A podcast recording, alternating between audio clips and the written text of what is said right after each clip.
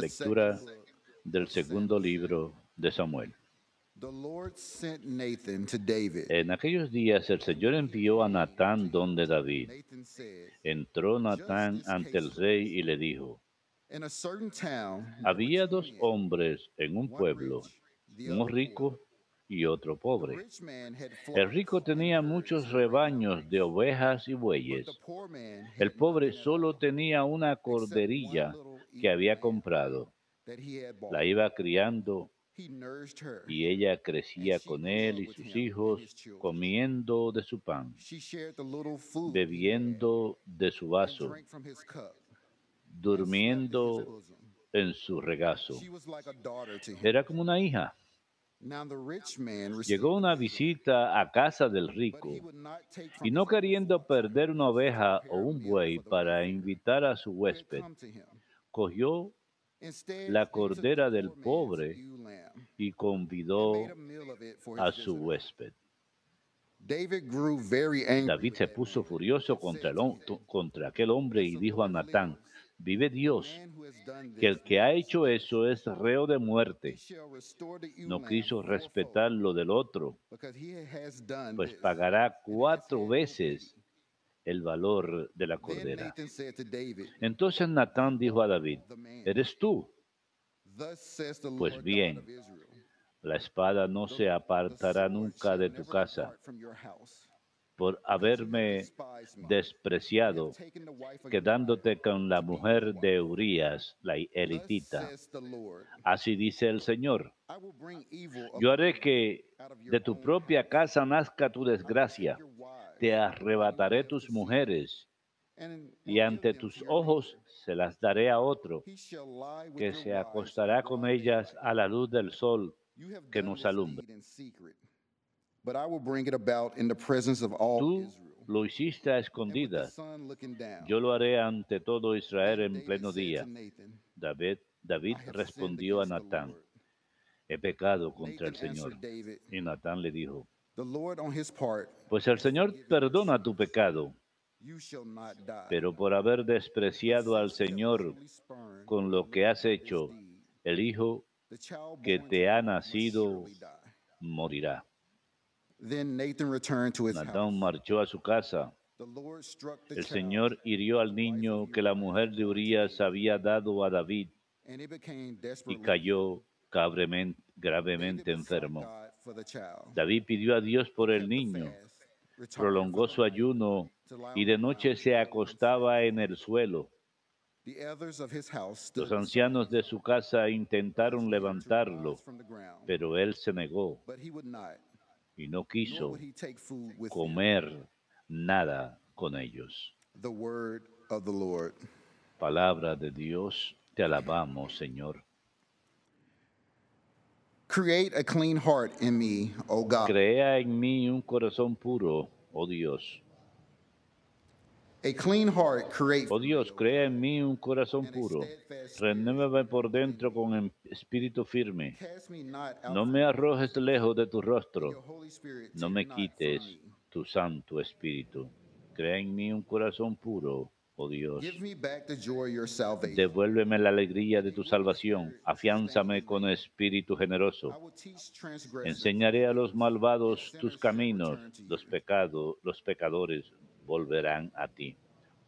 Crea en mí un corazón puro, oh Dios. guilt, O God, my Líbrame de la sangre, oh Dios. Dios, Salvador mío, y cantaré en mi lengua tu justicia.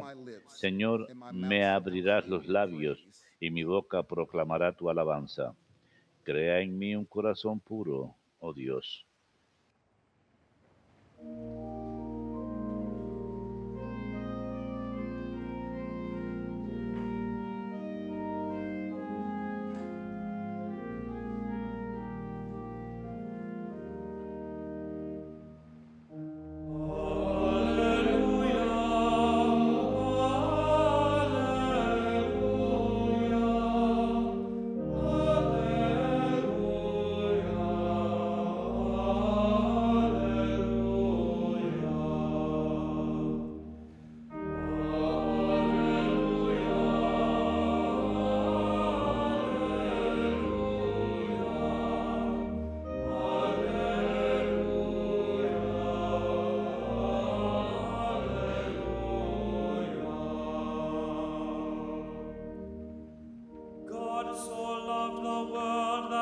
Tanto amó Dios al mundo que le entregó a su Hijo único, para que todo el que crea en Él tenga vida eterna.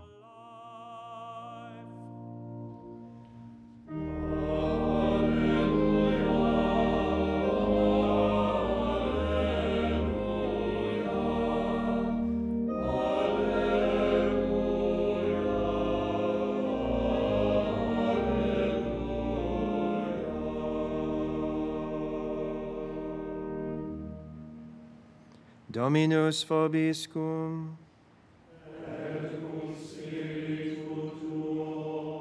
Lectio Sancti Evangelii secundum Marcum.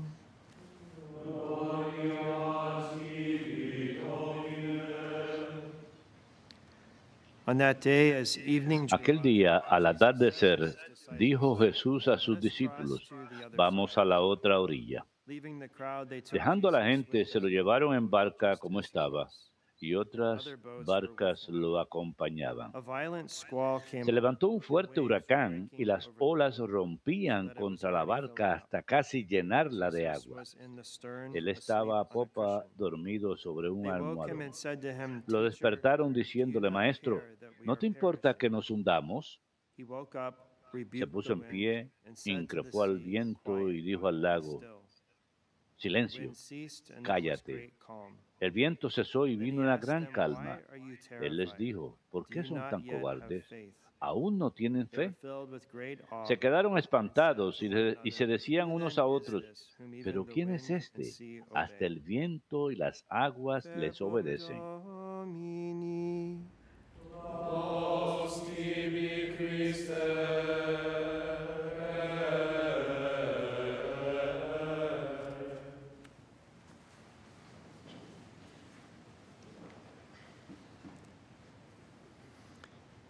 En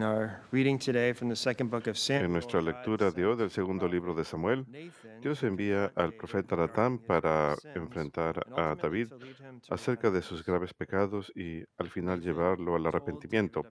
Natán le dice a David una saying, "Judge this parábola y lo case." presenta como un caso de tribunal y le dice, decide este caso. Después de escuchar el caso, David se enfurece ante la He said, "As the injusticia y le dice, man who has done this merits death." Gibbs, ¿verdad que Dios, que el hombre que ha hecho eso debe morir?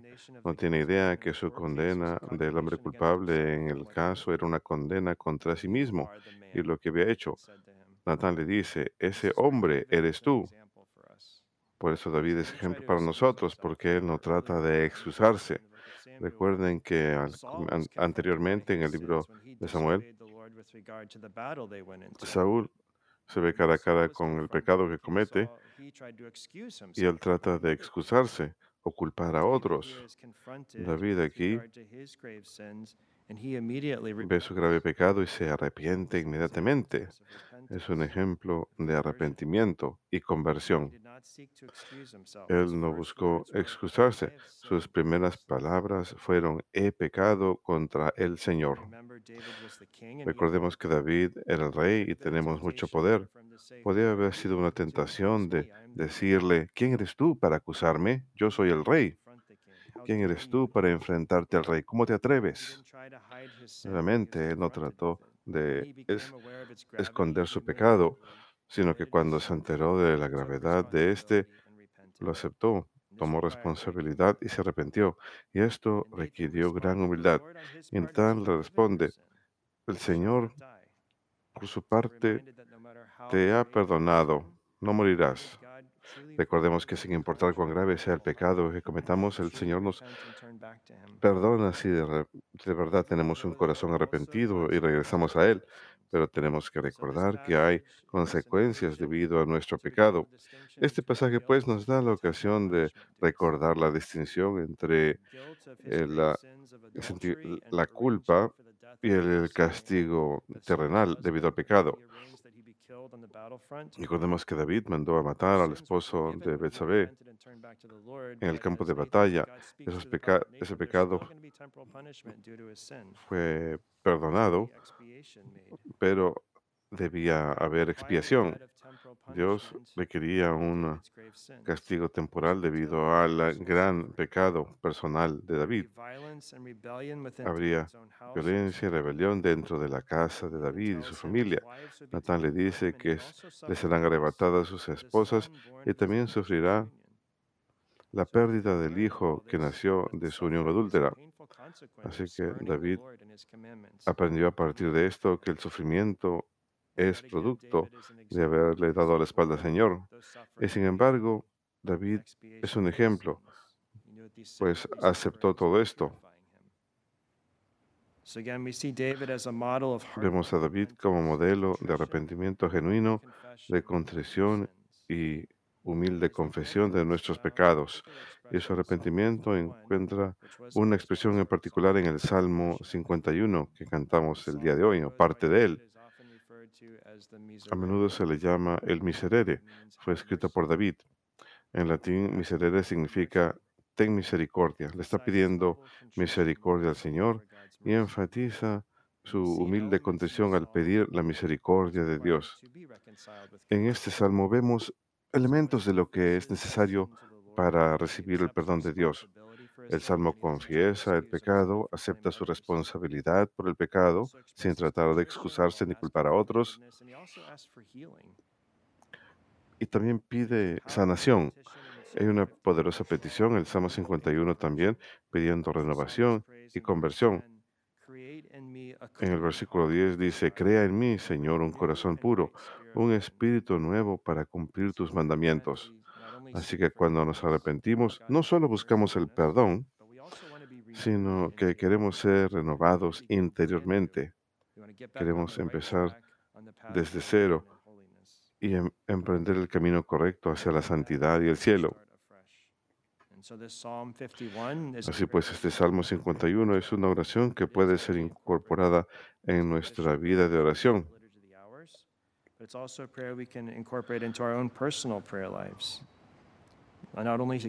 Y no solamente buscando el perdón y misericordia de Dios, sino también rezar pidiendo esa renovación interior y el poder del Espíritu Santo. En el Evangelio de hoy escuchamos el relato del Señor calmando la tormenta en el mar. La tormenta amenazaba hundir la barca donde el Señor estaba con los discípulos. Es algo que podemos aprender de esto es que no debemos pensar que el Señor nos ha abandonado cuando estamos pasando por tentaciones o tribulaciones en esta vida. Los apóstoles pensaban que iban a morir cuando esta tormenta cae sobre ellos, pero el Señor aún estaba con ellos, solo estaba durmiendo en la barca. Él los estaba protegiendo. El Señor no los reprende por haberlos deprestado. Él no dice, ¿por qué me despiertan? Él los reprenda por la poca fe que tienen. Les dice, Maestro, ¿no te importa que nos hundamos cuando lo despiertan? Así que este pasaje nos recuerda que hemos de acudir a Cristo apenas sea posible en todo peligro, como hicieron los apóstoles. Pero una cosa que no queremos imitar de los apóstoles es su falta de confianza en el Señor, falta de confianza en su poder divino y su providencia. Pues sabemos que el Señor permite sufrimientos en nuestras vidas, permite tribulaciones para nuestro bien. En ese momento parece, puede que nos parezca que esté dormido, pero Él está presente. Dios permitió que la tormenta amenazara la barca para que ellos al final pudiesen ver su gran poder, porque cuando lo despertaron, sencillamente calmó la tormenta diciendo, cállate, enmudece. Esa barca en la que estaban tradicionalmente también es vista como una imagen de la iglesia. Estaba expuesta a la violenta furia de la tormenta y las olas, y la iglesia también es expuesta a ataques violentos del diablo y continuará hasta que el Señor venga otra vez en el último día. Podemos esperar gran sufrimiento. En la barca, los apóstoles parecía a los apóstoles como si fuese, como si estuviese a punto de hundirse. Similarmente, ha habido ocasiones a lo largo de la historia de la iglesia cuando ha parecido que la iglesia está al borde de la es- destrucción, pero en el Evangelio Jesús estaba durmiendo en la barca, no sería destruida mientras él estaba en ella, Él nos hizo una promesa divina de que el poder del infierno nunca vencería a la iglesia. Él está guiando a la iglesia y en el momento preciso que el Señor decidió su providencia, Él despertó y reprendió a la tormenta y calmó al mar. Eh, El Señor, que es todopoderoso, Él protege a la iglesia. Y la iglesia ha sido atacada y continuará siendo atacada, pero continuará su peregrinaje en medio de las tormentas en el mar de esta vida hasta que llegue con seguridad al puerto. Y San Agustín comentó que Dios quiso que así fuera. Al final, deja más claro que la iglesia es una institución divina, no humana. Si fuese una institución humana, la iglesia ya habría sido destruida hace muchísimo tiempo atrás. Las tormentas de persecución y sufrimiento que hemos sufrido a lo largo de la iglesia también nos recuerda que la iglesia tiene al Señor como protector. Recordemos en el camino a Emaús, el Señor le dijo a los discípulos, ¿acaso no era necesario que Cristo sufriera estas cosas y entrara en su gloria? De la misma manera, la iglesia soporta sufrimientos. En la barca también es vista, interpretada como una imagen del alma fiel. Todo- también estamos expuestos a las tormentas en esta vida. Hemos estado expuestos y continuaremos estando expuestos a las tentaciones y sufrimientos. No podemos escapar el sufrimiento, no podemos escapar la cruz, no podemos escapar las tentaciones en la vida, pero el Señor ha permitido estas tentaciones en la vida para nuestro bien espiritual y nos concede la gracia para superarlas y a veces nos da consuelo, así como calma el mar en el Evangelio de hoy. Nos da momentos de paz y de consuelo. Cuando miramos las vidas de los santos, vemos que ellos perseveraron en medio de muchas tormentas en sus vidas, pero también fueron bendecidos con gran paz y consuelo. Así que lo que es con este pasaje del Evangelio en mente, sabemos que nunca tendremos paz perfecta en esta vida, habrá momentos, pero si queremos un momento de consuelo ahora, sepamos que eso no va a durar en esta vida. En el cielo tendremos la paz y felicidad que Dios quiere que tengamos. También recordemos que hemos de estar preparados para las tormentas de la vida que han de venir súbitamente. Queremos acudir al Señor apenas sea posible en momentos de perturbación para pedirle ayuda. Rogamos hoy a través de la intercesión de la Virgen que nunca perdamos fe y confianza en Cristo y en su providencia divina, conscientes que Él es todopoderoso y que Él nos ama con un amor eterno.